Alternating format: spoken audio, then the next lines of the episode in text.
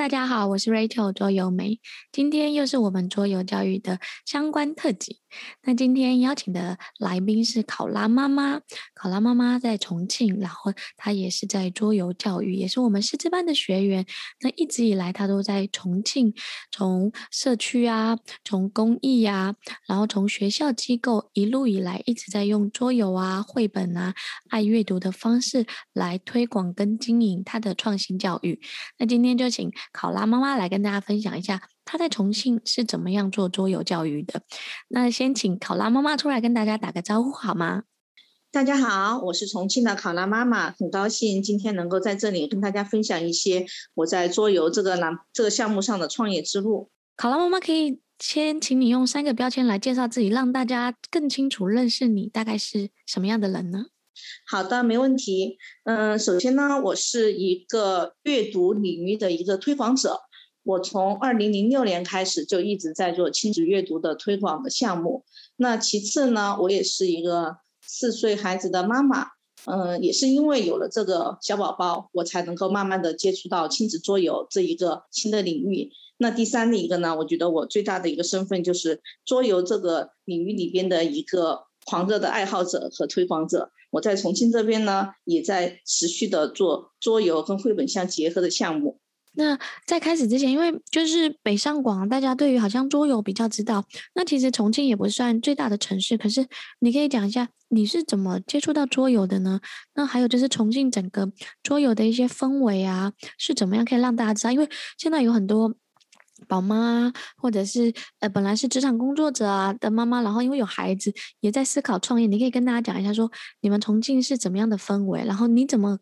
愿意跟敢投入那个亲子桌游的这个创业领域？其实我自己本身是成人桌游的一个玩家。我我在两千年左右就已经在玩一些成人类的桌游，当时在呃大陆这边比较流行的，像三国杀呀，然后后面的这个就是还有前最之前的杀人游戏啊，这些都是成人类的桌游。嗯，当时我在接触到亲子桌游的时候，其实这个时间并不长，我是从二零一七年开始才接触到亲子桌游，因为我那个时候就正好。成为了一个新手妈妈，在思考自己的孩子要怎么样子去做教育。我自己个人非常不认同的是那种传统的死记硬背的这样的一些教育理念，然后包括让孩子很早就去上各种各样的培训班这样的教育理念，我是非常的不认同的。所以我在寻找一个。我自己认同的教育的道路上的时候，我就发现了，哎，我自己喜欢的桌游的这个领域里边有很多亲子类的桌游，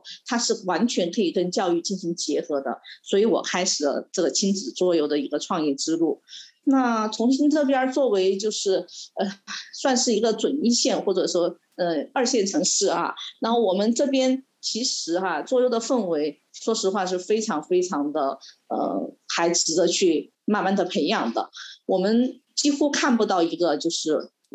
亲子桌游的一个正规的一个桌游馆，在二零一六年、一七年的时候几乎看不到。那在最近一两年开始，慢慢的有了一些这个亲子桌游的馆出来。而且最开始家长们的话，对于亲子桌游是什么，其实是完全没有一个概念的。他们认为就是游戏就是玩，游戏就是跟电脑游戏、手机游戏是一样的，或者说他们认为这就是玩具，这就是教具。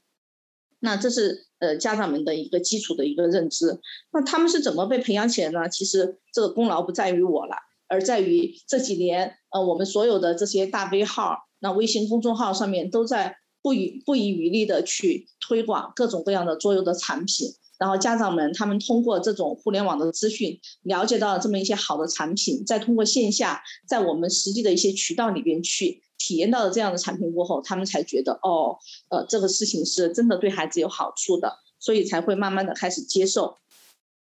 大概重庆的一个氛围，差不多就是这个样子的。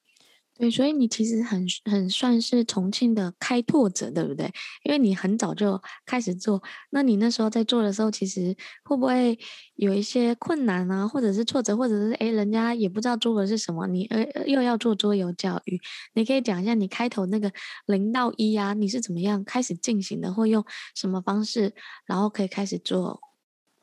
发展？嗯，好的。我我们最开始的时候，其实想法很简单，就觉得这个桌游的各种各样的产品很好。于是我们第一个第一步想的就是，我们想售卖这个桌游的产品。我们当时去了北京的展会，然后也联系到了各个业内的这些品牌方，找到一些非常优秀的产品过后，我们就拿货在重庆开始准备去铺我们的线下渠道去做售卖，并且也准备在互联网上去开拓一些互联网的渠道做售卖。但是当时第一轮的时候就受到了一个非常大的打击，就是我们的价格其实并没有太大的优势，体现在两个方面。第一个呢，就是重庆的妈妈们其实他们对于这个价格是比较敏感的，比如说两百多块钱的桌游，他们会觉得哇好贵呀，这个因为他们心里边是把它对标到了玩具这一个领域里边，他们会觉得非常的贵，不划算。两百多块钱的桌游就只拿到了几个木头块和一堆卡片儿。他们觉得性价比很不高，这是我们遇到的第一个。第二个呢，就是因为刚刚说了，有很多大 V 号都在不遗余力的推广桌游，那其实他们也在就是售卖桌游。售卖桌游的时候，他们自然就会有一个非常好的一个团购价，甚至是一个超低的秒杀价这样的折扣。那对于我们来说的话，我们在售卖产品的时候就显得非常的呃，就是价格就非常的高，就没有什么可比性。所以我们就后面就想了一些新的思路。我们做的第二个尝试就是我们去做了桌游的租赁，因为我这么多年都一直在做绘本的亲子阅读的这个教育，那自然而然的我们也会去做到线下的绘本馆。那我们就想说，哎，家长如果觉得整个单价比较高，很贵的话，那是否愿意采用这种租赁的方式去做？所以我们做的第二个尝试就是把桌游租给家长，就像租绘本一样，他到我们的实体馆里面来，在租绘本的同时，他就可以也租到桌游。但是呢，后来在实际操作的过程中呢，也会发现说，哎，桌游不一样的地方是它的零配件特别的多，家长也很容易弄丢，孩子又很小，嗯、如果弄丢了，他们的心理负担也是蛮大的。所以桌游租借这一个呢，我们只能说现在也还持续在做，但是实际上它不像绘本那样就很容易被家长们所接受。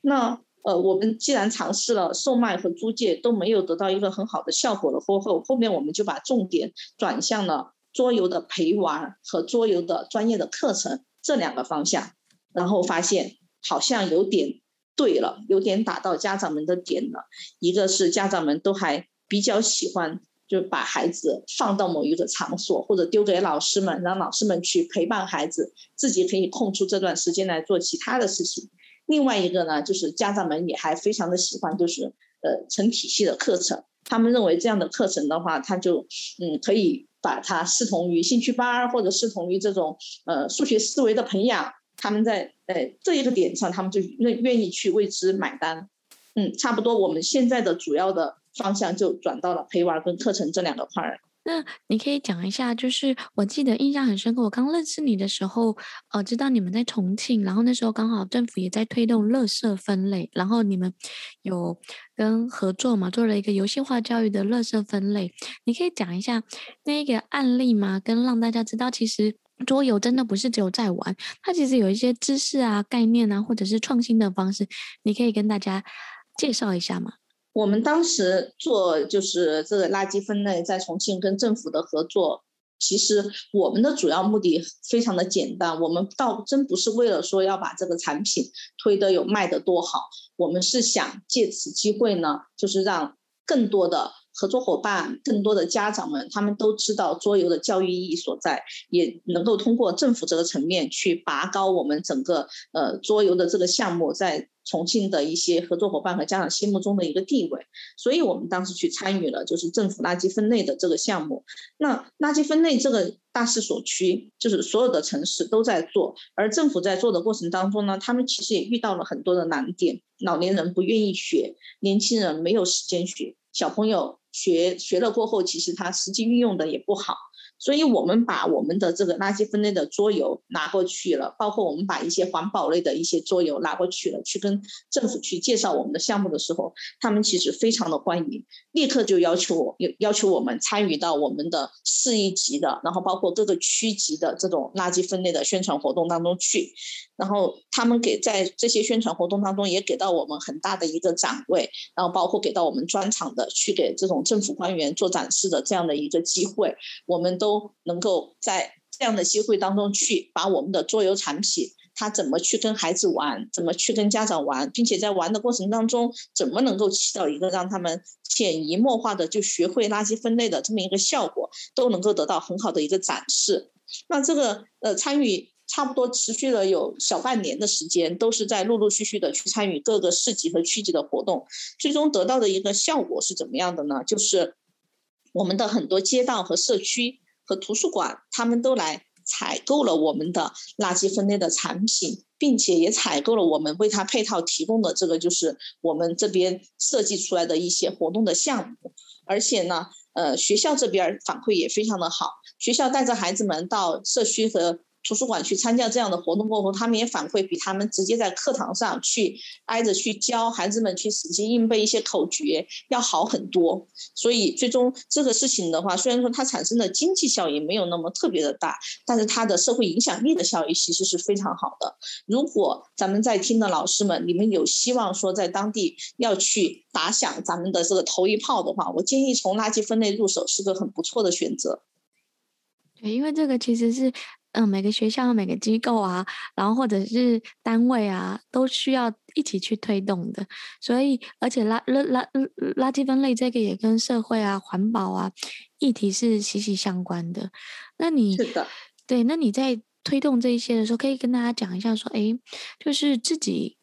让有些人也是妈妈，或者是想投入这个的工作者，他们也没有这些经营的概念、理念或政府的背景。如果你建议他们做，你会建议他们怎么样做？可能是跟妈妈一起小型的团购啊，或小型的课程开始。你有哪几个建议的方向？因为你也做过很多探索跟探寻。我首先因为。我我现在主要做的是拿绘本跟桌游来结合嘛，我可以先讲一下，就是我在做绘本跟桌游结合的过程当中，我发现我觉得这两个呃领域其实是天然可以结合的，有很多的好处。我也建议就是如果是妈妈或者如果是这种就是新的创业者要开始的话，其实刚开始选择。还是最好是选择某一个主题去跟桌游来做一个结合，而不要单纯的只选择桌游的销售或者桌游的这个就是呃租借，否则的话就可很有可能会显得就是推起来会比较难。那我最早做绘本跟桌游结合的时候，我发现就是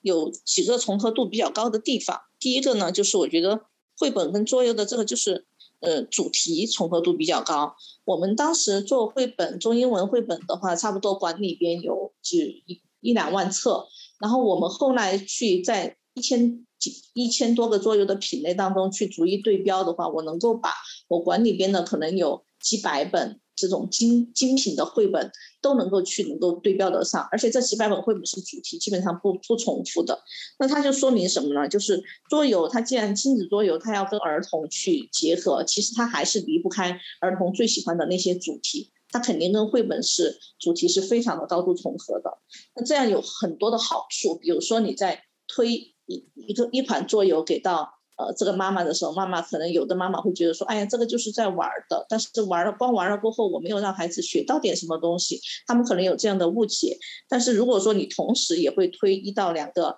同类主题的一个绘本给到妈妈，那可能他他的感觉就变成了，哦，我孩子既能玩也能阅读，他就觉得他是在玩和学习当中都能够就是两者做了一个平衡。那这是第一个好处，主题重合。第二个好处呢，我是觉得说，嗯，选愿意选择去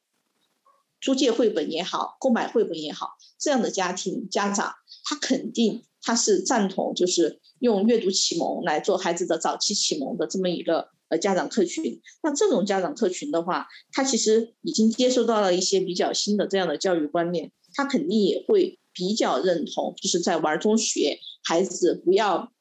在他的呃学前，就是六岁之前，他纯粹不要在六岁之前就只是去呃死记硬背一些东西，或者六岁之前就去学了大量的这种学科类的这样的知识。那这样的家长的话，他既然有这个教育理念，他对桌游的这个接受度他就会比较高。我们认为这种家长他是在客群上是重合度非常高的。那这种客群重合度非常高的话，比如说如果咱们在听课的这些。呃，未来的从业者们，你们如果说也正好有绘本馆，那肯定我觉得就，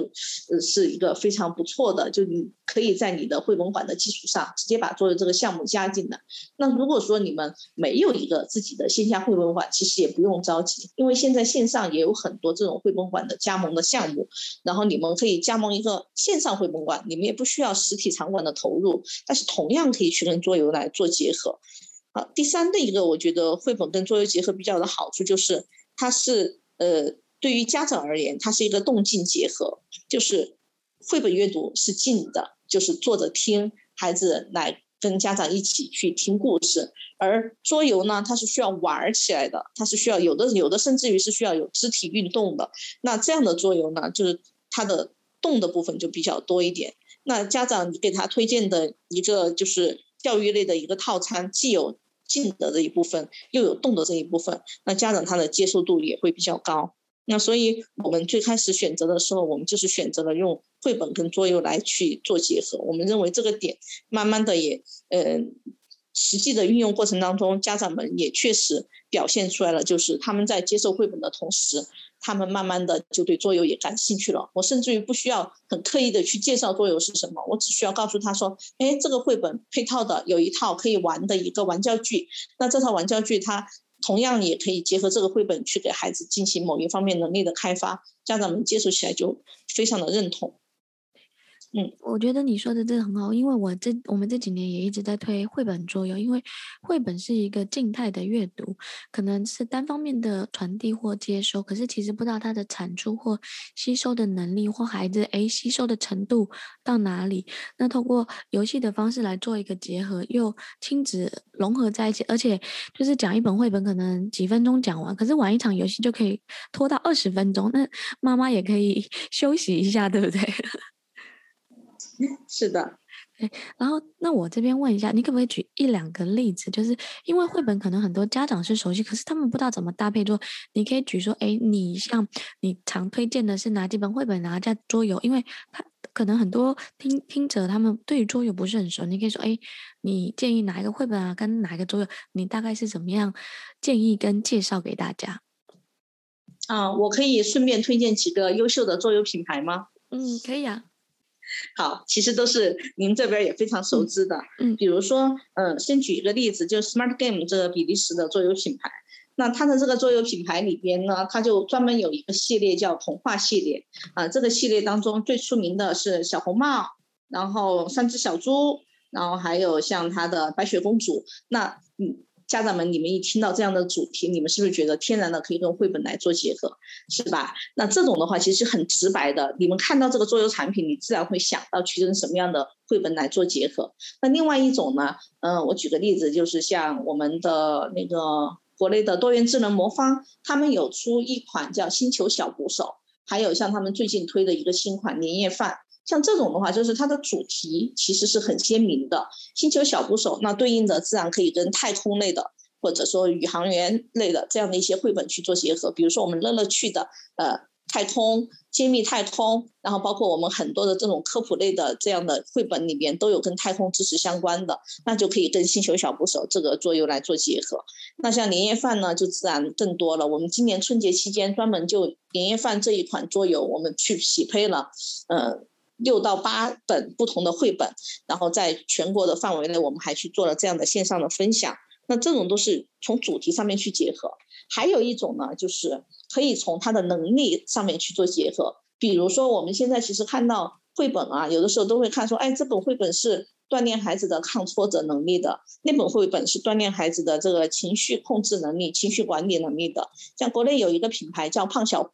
胖小胡它有一款桌游叫《情绪小怪兽》。大家听到这个名字，自然就知道了，它肯定是跟我们的哎那本情绪小怪兽是可以完全匹配得上，同时它也可以跟很多情绪识别类的这样的绘本能够匹配得上。还有胖小胡也有出一款叫什么是性，就性教育的类的桌游。那同样的，我们现在市面上也有很多性教育类的这样的绘本，也是可以天然匹配的。这种就是由这种功能性的能力训练，好，然后跟桌游的一些功能性的能力训练去做匹配。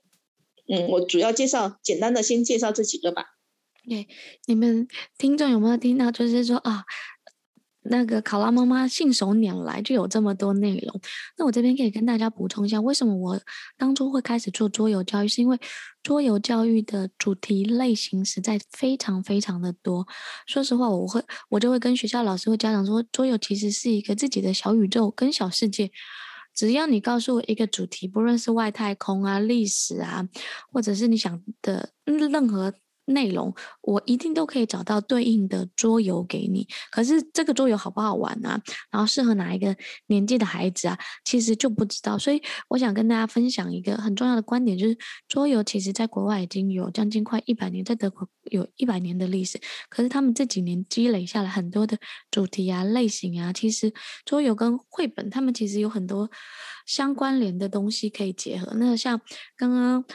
考拉妈妈讲的一个就是 Smart Game 的，它是这种单人益智类型的游戏。它的那个童话系列，其实小朋友跟大人很多妈妈其实买回去是自己收藏，因为觉得嗯看了很漂亮，就给孩子玩这种漂亮的东西啊，赏心悦目啊，然后从小培养美学的概念啊，然后又是动手操作，因为现在也在讲 STEAM 教育嘛，就是其实动手操作是非常重要的一个核心，不是只是单方面的阅读书。路，而是要怎么样输出？那第二个就是刚刚有讲宇航员啊，或主题类型的游戏，哇，我觉得这个天马行空的内容啊，或主题，因为我们自己也说实话也做了十年的时间，就是每一年或每个月其实做一个主题，其实真的还会做不完，所以我要给大家有信心，就是桌游啊跟教育真的不是只有玩而已，而且它有很多知识点跟科普的内容可以放放到里面来，这个可能是过去大家没有想过跟没有预料到的，那最后一个就是近几年比较有流行的就是啊，可能要跟数学能力结合啊，可能跟情商啊、跟逆商啊、安全教育啊、环境保护教育啊，其实这个有相对应的绘本，也有类似或相关性的桌游。我觉得就是非常谢谢考拉妈妈在这边提出这一个观点，因为其实要如果你要做绘本跟桌游，其实你要有两个能力哦。就是一个是诶，他要对绘本熟知。刚刚有听到考拉妈妈说，他有多少？有将近一两万册的童书哇！我觉得他的孩子应该很幸福。然后接着他又是开始呃研读啊，跟了解这些游戏。这也是我今天特别想让各各个家长，就是或者是想从事这个可以了解，因为其实我们最重要的客户是谁？其实不要说外面啊，最重要的客户就是我们家的那个小孩嘛。你先服务好他，同时你又可以服务相关的社群或者相关的家长，然后把它变成一个创业的新道路，对吧？好，所以呢，就是我刚刚那段就是帮考拉妈妈做一个总结，也让大家了解一下说，哎，绘本啊、桌游的节还有主题性。那你可不可以跟大家讲一下，就是你为什么那么认同桌游这一件事情啊？因为很多妈妈就说，反正玩一玩就好，或我买一些就好。你怎么会选择它做创业道路？很多人就宁愿去推早教机构啊，或者是数学的啊，或英文的，这种课，就是应试教育的。你怎么会想选？桌游，然后做教育呢？它吸引你的点是什么？或你从玩游戏当中发觉到孩子有什么样的转变吗？会影响。嗯，首先我刚刚说过嘛，就是从教育的这个理念上来说，我其实不太赞成学龄前的孩子，就是六岁之前的孩子去过早的接触到那种传统的填鸭式的教育方式，甚至于是在三年级之前，我都不太赞成孩子过早的去上到很多的类似像现在很多妈妈会选的奥数班呐、或者说是这种语文培优班呐、就类似这样的一些班，因为我自己认同的是说孩子。他的学习的整个的呃过程，他一定是首先要有兴趣。他如果说没有兴趣的话，他是不会主动的去学习的。那他不不会主动去去学习的话，他的学习的这个效果和学习的这个质量、效率和质量就会相对来说会差一点。那现在的很多孩子哈，他们呃碍于我们的小升初、中考、高考的这个压力，他们其实后面有很多年都会是在一个大。大量的这种知识的填充、填填塞的这么一个状态中去度过的。那但是呢，我很认同的是，在他们早期的这段时间里面，要让他们充分的体会到，就是有乐趣的去学，这会给他们后面带来一个好处，就是他们永远都能够在那些很苦的、很枯燥的学习当中去寻找到自己的一些乐趣点。这是为什么我一直特别特别想做桌游，也特别愿意坚持把桌游做下去的其中的一个原因。然后另外一个原因呢，其实因为我一直都在做绘本阅读的推广，然后我也看到我们很多线下的实体书店，他们都包括我们线下的这种实体的绘本馆，他们都在不遗余力的去推广这个图书阅读这一个呃这一些非常好的一些学习的方式，但是。嗯，随着互联网的冲击啊，我们很多家长都去报网课呀，包括孩子们更愿意去选择一些线上的娱乐的方式啊，这些其实对于线下的实体行业来说是蛮有冲击的。而我发现桌游慢慢的正在帮助他们去再次的把孩子和家长们给吸纳到这个线下的场馆里面来。我们在重庆做了很多的这样的尝试，都发现说，嗯，我们的书店也好，我们的绘本馆也好，当他们引进了桌游过后。家长和孩子们，他们更愿意来了，而且他们更倾向于就是在这边来去，呃，选择呃参与一些桌游的活动和项目，而不是说我只是到这边来去选择阅读。所以，我们也是基于说，我们线下有这么多合作的实体的书店和绘本馆的伙伴们，我们也愿意持续的把这个事情给做下去。当然，第三的一个呢，就是有点情怀在里边，还是咱们的。各个原创品牌非常的不容易，我们也希望说我们能够略尽余力，共同去把这个行业给做大。嗯。那差不多，我们坚持做的这个就是理由是这些。那其实孩子玩桌游有什么好处哈？我们嗯这么多年下来，我从自己的孩子身上，然后包括从这么多我见到过的小孩身上，有的小孩是跟着我们也是学了有两三年的这个就是桌游的一些课程，然后有的小孩呢是断断续续的来接触过一些桌游的一些活动。那我看到的就是有几个比较印象很深刻的就是有。玩桌游带来的一个变化，第一点就是孩子的情绪控制能力变强了。那我们现在孩子很多孩子都是属于那种独生家庭，并且他们在家里边也是唯我独尊的一个状态，所以说他们如果稍微不满意或者他们。输给了别人，其实他们的情绪是会直接马上的给崩掉的。我们见到这样的小孩非常的多，因为玩桌游玩输了过后就大哭大闹、满地打滚，然后甚至于去诶摔桌游、打骂家长都是有的。但是往往你会发现。他们开始慢慢的接触桌游了，去玩了一段时间过后，甚至于他们在持续的玩这个桌游的过程当中，他们接受到了接触到了更多的失败了过后，反而他们的情绪控制能力是变强了，因为他们慢慢的意识到了一件事情，就是自己不可能永远都是赢的状态，自己不可能永远都是。无条件的得到满足的一个状态，所以情绪控制能力这一块是我认为就是我们观察到的一个第一个非常大的好处。那第二个好处呢，就是孩子的专注力变得更强了。这一点的话，其实是我接触到很多，特别是幼小衔阶段的家长，他们非常焦虑的一点，但是也是这些家长们愿意把孩子送到我们这里来跟我们一起玩桌游，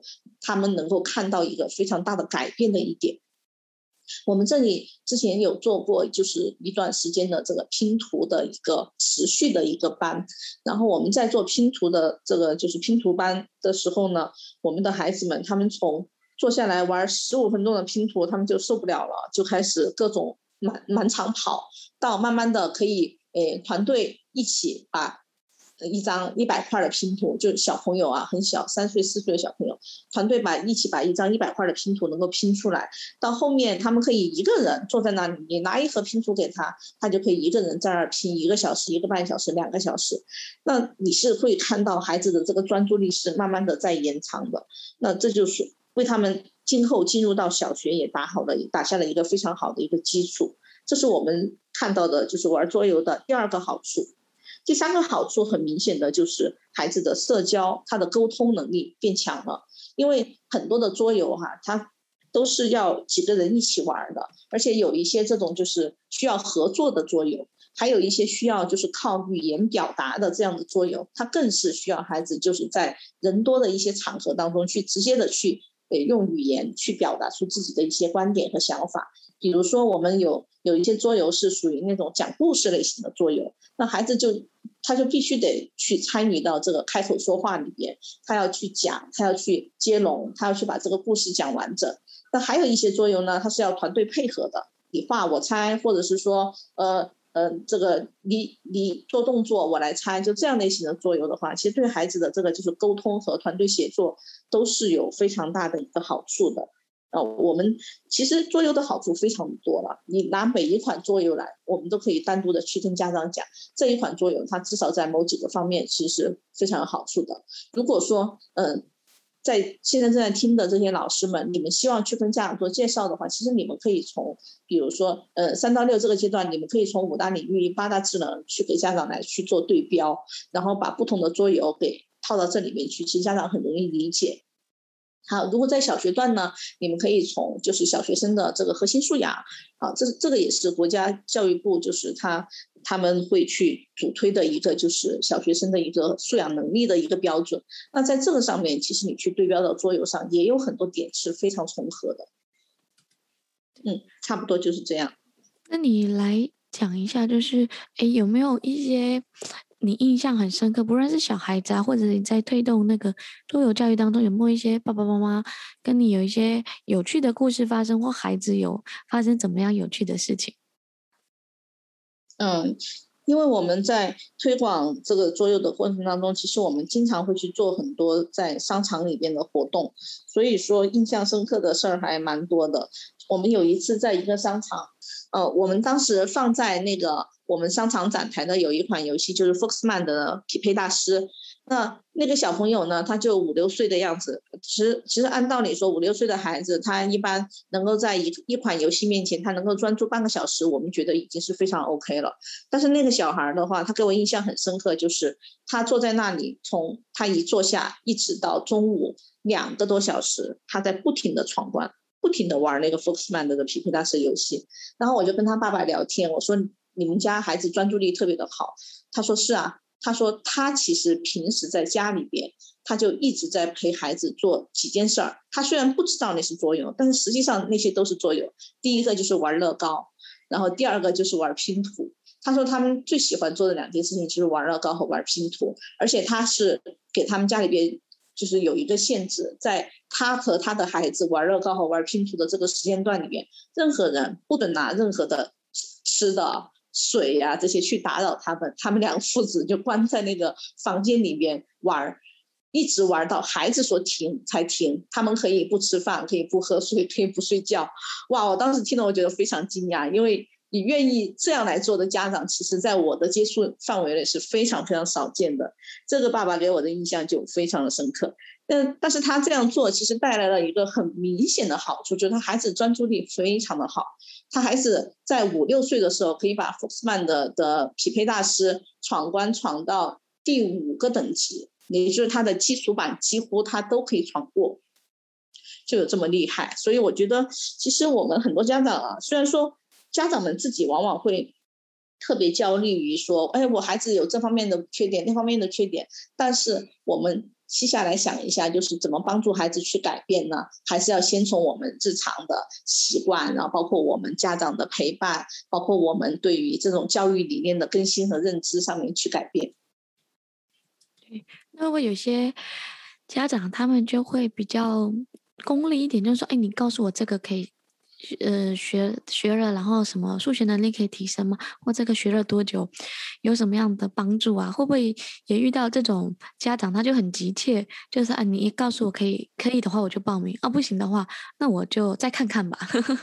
会呀，非常多的家长都是这样的。我我一开始是觉得这些家长我都很努力的想要去说服他们，但是到现在呢，因为自己长时间的在做这一块业务过后呢，我反而。特别的理解他们，就这些家长的这种功利的心态，也是被整个大环境就是去把他们促使他们不得不这样做。他们要考虑到孩子的这个小升初，然后要考虑到孩子的这个就是各方面的一个能力的均衡的发展，他们肯定是想把有限的时间用在更能够给孩子培养出能力的这样的一些事情上面去，或者说更能帮助孩子更好的去升学的这样的事儿上面去。但是我实际在推的过程当中，如果真的有家长会这样问到我说：“哎，你觉得你告诉我这个对孩子的？”数学有帮助，我才学。那好，我会先满足家长的这个诉求，先给他推，就是更适合于，呃，他他需要的这些点的桌游。比如说，其实有很多桌游都是华容道的机制，那华容道就是小学奥数必考的呀。然后也有七巧板的机制，然后也有很多这个就是呃逻辑推理的这样的桌游。那这些桌游就是家长天然会喜欢的。我们一开始给他推这种类型的桌游的话，其实呃是。也是可以的，因为这些桌游也也会有很多主题是孩子喜欢的，它并不违背，不是说家长喜欢的就一定是孩子所讨厌的，这也是桌游的魅力所在。就是哪怕你真的满足了家长的功利心，你还是能够在当中去找到一些孩子很喜欢的一些主题，让他可以很开心的去学习，而不是平时他被家长逼着去学习。那我觉得你刚刚说的这段非常的重要，就是其实有时候我们家长就是满足功利上的需求，可是玩游戏，孩子无形当中也会找到那个游戏的亮点跟乐趣，对吧？那你这边可以跟大家聊一两点，就是哎，你在带领呢、啊，因为有些妈妈或有些刚。加入这种要做做教育的人，他会觉得啊，讲故事我很简单，可是玩游戏又要懂规则，要控制场场景啊，又要表演啊，就是这有没有一些好一点一两个诀窍，让你怎么样带活动啊，让家长跟孩子都比较喜欢呢？哦，带活动让家长跟孩子都比较喜欢的话，我个人认为有我。想到几个点，说几个点吧。然后我觉得第一个点就是，呃，我们不要一次性的教会孩，想要教会孩子和家长所有的桌游规则，就是一款桌游，它的规则其实也需要去把它拆成几个步骤去做。呃，比如说我们，呃，刚刚举例的，印象很深刻的那个星球小捕手这一款桌游，其实它的规则相对来说就比较的复杂。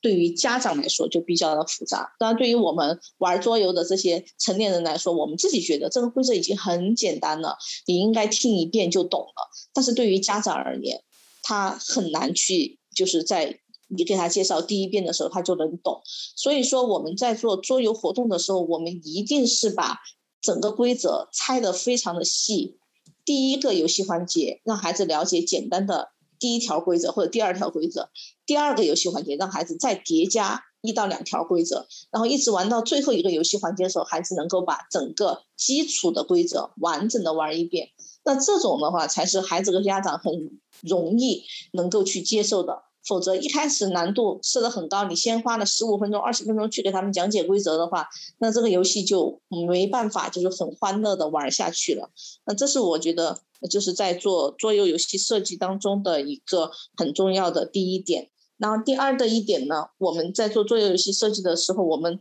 很愿意去运用到很多周边的资料。呃，包括绘本是一个周边的资料，然后还有音乐也是周边的资料，然后还有一些纪录片，然后还有一些动画片，它都是周边的资料。然后真的是，就是你想给家长，就是让他们觉得啊，这款游戏一来就很好玩，你真的一定要给他们营造出一种身临其境的感觉。你要从就是他们玩的这个游戏，然后甚至于你拿的手偶。然后你你做的一些道具，然后甚至你给孩子提供的这种背景音乐，都能够让他们营造出这么一种氛围。我们以前有推过那个 Smart Game 的《幽灵捕手》这款游戏，然后当时在玩的时候，我们就刻意去找了很多那种幽灵幽灵的那种古堡幽灵的那样的阴森森的音乐去做背景，让孩子就是他的这种紧张感和刺激感就变得很强。因为我发现啊，孩子下来会觉得哇，好好玩，好刺激。但是我们之前最开始第一次推的时候，很正常的推的时候，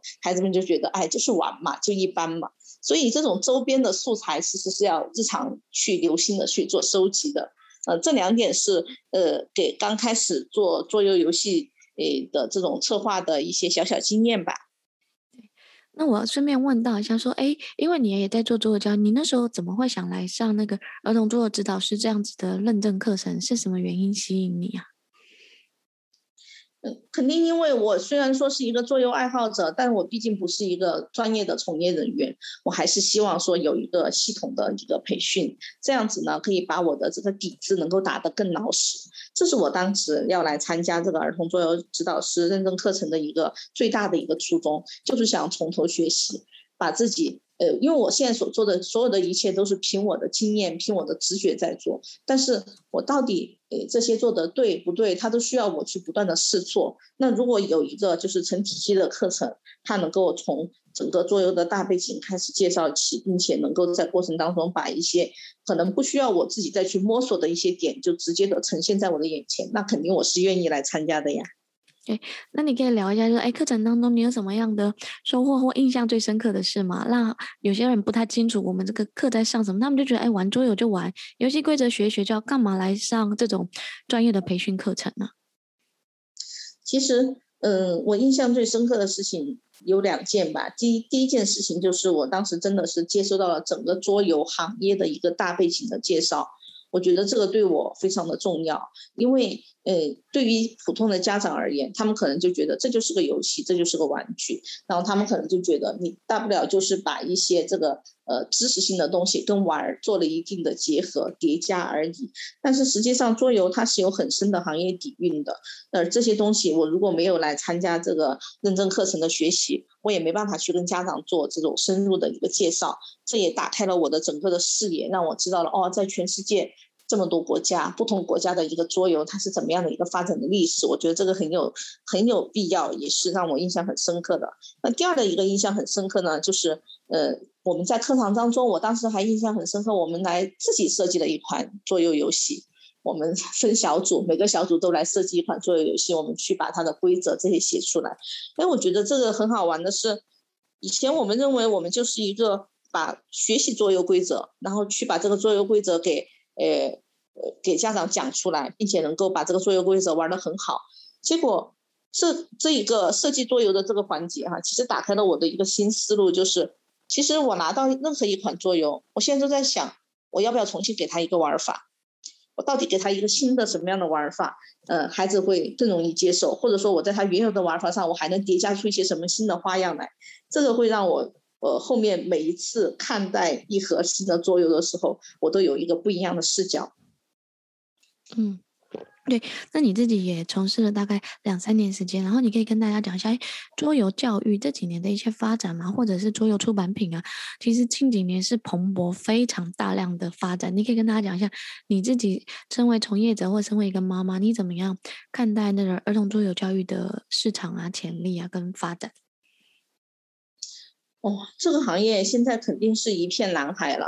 那那这是不用说的，因为嗯，随着整个国家的这个教育的一个改革，那现在整个国家的教育，比如说现在提倡的大语文、大历史、大地理，它都是讲的是跨学科的学习，而且现在所有的学校考核学生的也不仅仅看成绩了，都要看学生的综合能力的一个。呃，发展是怎么样子的？那在这种情况下的话，传统的填鸭式的教育，传统的 K 十二的教育，肯定是不能满足家长和孩子们的这个就是需求了。慢慢的，不仅仅是桌游的产品会发展起来，桌游的课程也会慢慢的发展起来。我相信未来会出现更多的这种就是游戏化教育的这样的课程，能够让家长们他们能够去诶通过游戏化的这样的教育的方式，把孩子的综合能力，把孩子的这个。呃，跨学科的知识的学习和融合给做得更好，嗯，而且现在桌游它不仅仅是在一个产品售卖的这么一个阶段，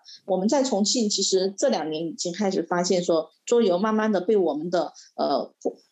政府、公立机构，还有包括被我们的商业伙伴所接受。比如说今年这刚开年，我们就已经接到了有好几个商业地产，然后发给我们的邀请，邀请我们去为他们的整个开业的一个庆典做一个就是桌游跟绘本相结合的一些呃定制的策划方案。那这种策划方案的话，其实它已经不单单局限于说你去卖产品了，你是在卖你对整个你的整个行业的一个经验的积累和你对桌游和呃绘本的一个。如何做结合的一个经验的一个积累？那我们现在比如说重庆马上就要开业的那个香港置地的光环商场，他们就会拿他们的场馆内的那个非常漂亮的一个植物园来跟我们合作，那我们会在里面去做生命教育的绘本。会去做生命生命类相关主题相关的桌游，环保类主题相关的桌游，自然类主题相关的桌游，我们都会做到里面去。像这种项目的话，可能未来也会是一个发展的趋势，因为很多的商业地产它需要的就是亲子家庭的这样的客群。那它怎么样子能够把亲子家庭的客群吸吸引到自己这里来，并且能够留在这儿呢？那我们现在在尝试的这种。策划方案的一个呃路子是他们现在觉得非常满意的。当然，桌游就产品销售而言，就它的这个陪玩服务也好，课程也好，这些而言，未来肯定是呃逐渐的都会发展起来。这两年在重庆的话，已经就是逐步发展到了每一个。就是大的商场里边都会有一个桌游陪玩的一个馆，这个桌游陪玩馆就是你小朋友在这儿玩，家长就可以自己去逛商场了。然后两个小时过后，家长就来接小孩就走，他们就卖这个陪玩的一个课时的服务。然后包括我们也在重庆去跟很多的幼儿园和小学合作，去推这个游戏化教育的课程。那这个课程呢，也是呃得到了我们的一些高校的支持。像这些都是未来我们可以去走的一个方向，但是前提条件肯定就是咱们得先入这个行，先入了这个行过后，我们先去把我们视野范围内所能见到的所有的桌游都能够去研究一下，并且不是研究一下，而是要真的很深入的去做研究，然后你才能够慢慢的去把这个周边的刚刚说到的那种类型的一些项目给做好。对，那这边啊，如果有一些创业的妈妈或者是家长，他们也想开始踏入这个行业啊，你会有什么样的建议呢？就是，哎，第一个是他们因为。其实这几年有一些家长就来找我咨询，他说没关系，我先把馆开了，开了之后再来想办法。那有些人就说哦，我先来看看，我来观摩观摩。那有一些就会说，嗯，我先来了解了解，然后或者是哎，我先跟我的小孩子走一。走一走啊，玩一玩，我再想一想。对，如果是有些人，他们也真的很想，尤其近几年，因为宝妈非常非常的多，而且他们所有的接触度度也很高。你会建议他们做做什么样的哪几步的动作啊，然后再开始开展吗？我我真不建议他们先开一个馆，开起来了过后 再来去慢慢的想，因为这样可能会浪费很多的时间成本，包括他本身开这个馆开起来的这些运营成本。如果说真要我给出这样的建议的话，我建议有两点。第一点呢，就是先买一百盒不同类型的桌游，先玩，买一百盒不同类型的桌游，在你的小区去找各种年龄层的孩子先玩起来。你先把这不同的品牌、不同的类型。不同的能力锻炼的方向的桌游，你都把它给玩一下，然后我觉得这个是进入的第一步。然后第二的一步，我是真心的推荐大家先要来上一个认证的课程，因为这个是会给给到你，就是整个进入这个行业之前有一个知识体系的一个梳理。那第三的一个呢，就是我会建议大家在已经玩了这么多桌游了，也上了课过后。然后好好的先梳理一下自己周边的资源，确定一个自己选择的方向。你到底是要售卖桌游，你还是要开桌游陪玩的服务，你还是要去做桌游的课程？你先把自己选择点做好。我自己是属于已经还算是走了很多的弯路过后，慢慢的找准了定位。但是我希望就是其他加入的家长，你们在刚进来之前，在你投入了一大笔钱之前，你先把这些事儿先想好。然后再开始你的创业之路。对，我觉得考考拉妈妈就是讲的非常的实在，为这也是为什么我们会录这一些给大家原因，因为现在有些是妈妈或哎家长就觉得家庭还 OK 啊，那把这个当成一个创业项目来做做看。可是其实有一些细节跟有些想法，不是我们不鼓励，我们当然非常看重跟看好。这个市场，因为在台湾的市场已经非常的成熟跟蓬勃的发展，可是，在亚洲这边，就是大陆这边或呃还要看县市嘛，还有看当地的一些嗯，一线、二线不同城市的一些发展，我会建议就是第一个就是你先玩起来，你真心觉得好，你带去跟家长推荐啊，学校推荐，或跟孩子玩的时候，孩子也会觉得说很开心。可是如果你是玩一玩，就觉得哎，好像看中这个市场这个趋势，我来投入这一个，可是你对这件事没有热爱的话，其实孩子是感受得出来，家长是感受出来的。那这样与其这样，不如你再去选别的创业项目来做。这可能这样子，就是因为我们其实做教育的有一个。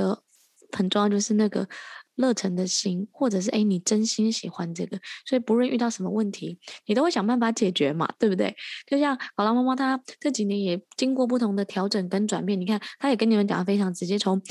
嗯、从阅读开始啊。卖东西开始啊，陪玩开始啊，就是他也提供很多的参考点。那最后我来问一个问题啊，就是因为自己是创业妈妈嘛，又是妈妈的身份，又是创业者的身份，又要照顾孩子，又是一个职场女性的身份，你家里的人是怎么样支持你的啊？是赞同吗？还是怎么样？或者是你怎么样去？平衡就是诶，家庭的关系，或者是小孩子的关系，会不会小孩子说：“妈妈，你怎么都照顾别人，都在跟别人玩游戏，怎么都没有时间跟我玩呢？”嗯，这一点上面的话，其实我儿子我还是非常的感谢他的，他还是很少问这样的问题。不过我在日常的整个工作的安排过程当中，哈，我会注意到几点。第一个呢，就是我每周还是会留出固定的时间给他。比如说我们现在的爱乐童书馆，我们每周会有周三和周日这两个时间点的晚上，我们是要阅读时光。这个阅读时光我们就没有任何的活动。就是孩子跟家长一起亲子阅读，如果有人愿意就自己来就好了。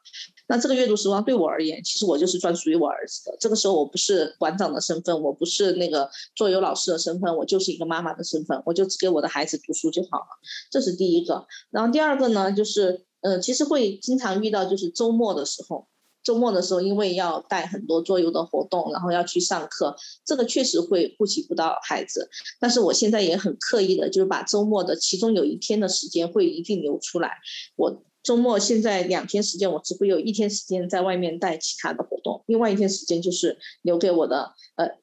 宝宝的。那我留给我宝宝呢，我们就可以一家人一起出去玩，或者是我自己陪他单独的去做他想做的事情。嗯，我觉得要想得到家人的支持和理解，首先还是要换位思考，也要考虑一下家人的感受。这这个创业虽虽然是一件很让人兴奋的事情，但是不能够一一门心思扑在创业上面。我觉得很多妈妈创业，其实最终都还是为了说要能够陪伴孩子嘛。特别是做到教育这个行业过后，很多妈妈就变成了就是呃，把所有的精力和所有的。爱都奉献给了其他的孩子，往往就忘掉了自己的孩子。但这是不是违背了大家来创业的初衷呢？所以说，我们作为一个母亲的身份来创业的话，其实最重要的就是做好家庭的平衡，这个确实很重要。对，好，那最后你可不可以推荐一款就是你自己跟你的孩子非常喜欢的游戏？对，亲子游戏推荐给大家。哇，他喜欢的亲亲子游戏可多可多可多可多了。对，你可以挑一款，这虽然有点难，可是我我都会觉得说没关系，或者你讲个最、嗯、最新的啊，或最近，就像我儿子自己每每一段时间每三个月就会换一个，换一个新的喜欢的。对，你推荐、啊、推荐一个吧，对，让大家知道一下。或刚入门的、啊，他们现在宝宝也是四岁多的，嗯呃，这样吧，我推荐你一款四岁多的小朋友会比较喜欢，就是一群人一起玩的这样的一个桌游吧。嗯，其实要要我只推荐一款，我真的一时脑海里面想起来还有点困难。但是我们最近玩的比较多的那款桌游呢，就是多元智能魔方的舞龙达人。最近也是因为前前段时间过年嘛，所以小朋友就经常玩这个中国主题的桌游。那这款桌游真的在我们馆里面是被所有的小孩，就几乎没有小孩说不想玩它，就。他们都非常的喜欢玩，因为这款桌游它又可以就是每个人拿着一张版图来玩，而且也可以所有人一起拼一条大大的彩龙，然后他们的成就感也非常的强。四五岁的孩子玩这款桌游，他们可以玩一下午都不收手。我觉得这款桌游是呃我们最近玩的非常的多，也挺值得推荐的。OK，我自己也蛮喜欢那个游戏，我觉得我自己沉浸在里面。嗯，它时间也蛮长，可是而且它有一定的难度，不是你看看似很简单。我会推荐，就是如果你们对桌游不是很认识、很了解，就是我们现在讲这么多，不如你自己亲身去玩一次，你就会感受到它的魅力跟吸引人的所在。最后这边，你可不可以用一句话来总结说，哎，桌游对你而言是什么呢？桌游对我而言是什么？我我其实在。这次接受采访之前，我没有太想过这个问题，因为我我的整个的这几年的整个事业发展。其实就是跟桌游紧密挂钩的，但是，呃，因为这次采访，我也想了一下这个问题。我觉得桌游对我而言的话，可以说是对我而言意味着我的人生的很重要的一部分。因为我跟我老公的结识是因为桌游，是因为成人桌游。然后我跟亲子行业的这个桌游创业的结识是因为我的孩子。我的最亲密的两个男人都跟我都跟这个桌游有着非常紧密的关系。所以，可能未来十年、二十年，甚至于是在我老了过后，我想桌游对我而言都是我日常生活当中不可缺少的一部分。无论是作为一个事业，还是作为一个兴趣爱好，我都觉得我这辈子可能都离不开它了。OK，好，很很好哦，对，也很有趣，就是没想到老公也支持，然后小孩也支持，然后带上你走上桌游的路，所以你家里的两个男人把你推入坑，那你想出来也出不来的，对吗？是的，对，那你可以最后提一下说，哎，你二零二一啊，有没有什么样的一些新的发发发展跟发想呢？哦，我们今年的其实整个这个板块的计划倒是已经都定出来了。我们是想在重庆把重庆的嗯独立书店尽量的让他们都有桌游的这个板块存在。现在我们已经在重庆推了四个独立书店的一个就是儿童桌游的一个柜台出来，然后接下来的话会接入到更多的书店去。另外一个呢，就是二零二一年我们也在。全国有去跟到很多的这种绘本馆的馆长去做，呃，他们的一些沟通和培训，能够帮助他们去把他们怎么样子把绘本跟桌游结合去做得更好。这两点是我们今年的一个主要的目标。OK，我觉得刚好也是你的专业跟专长所在，因为其实过去我们绘本馆也会找我们，然后来配游戏。他因为对他们来讲，绘本就是就是每一本他们都很熟悉，信手拈来。可是关于桌游，他就一个头两个大，从哪里开始，从哪一个开始？对，然后所以其实这个我觉得，为什么我们会在二零二一年有这样专业的师资认证？其实桌游师资的那个儿童桌游的桌游绘本师资也是一个非常重要的路，因为其实需要有这样的专业的选。书的人加上选桌游的人，把整个配套，然后给不论是给家长啊、给社区啊、给学校啊，甚至给书店啊，都是一个服务升级。嗯，是的。对，那今天非常谢谢考拉妈妈接受我们的采访，也很期待，就是二零二一年我们可以在展会啊碰面啊，或者是疫情结束啦，我们其实过去也会带大家去国外看展跟国外参展，大家这两年都被憋坏掉了，对啊，所以我们很期待，就是说我们可以在展会上见呢，或者去重庆啊，或者是带着不同的人，然后来做一些观观摩跟考察，期待我们下次见喽。好的期待我们首先要在认真课程上面见。好。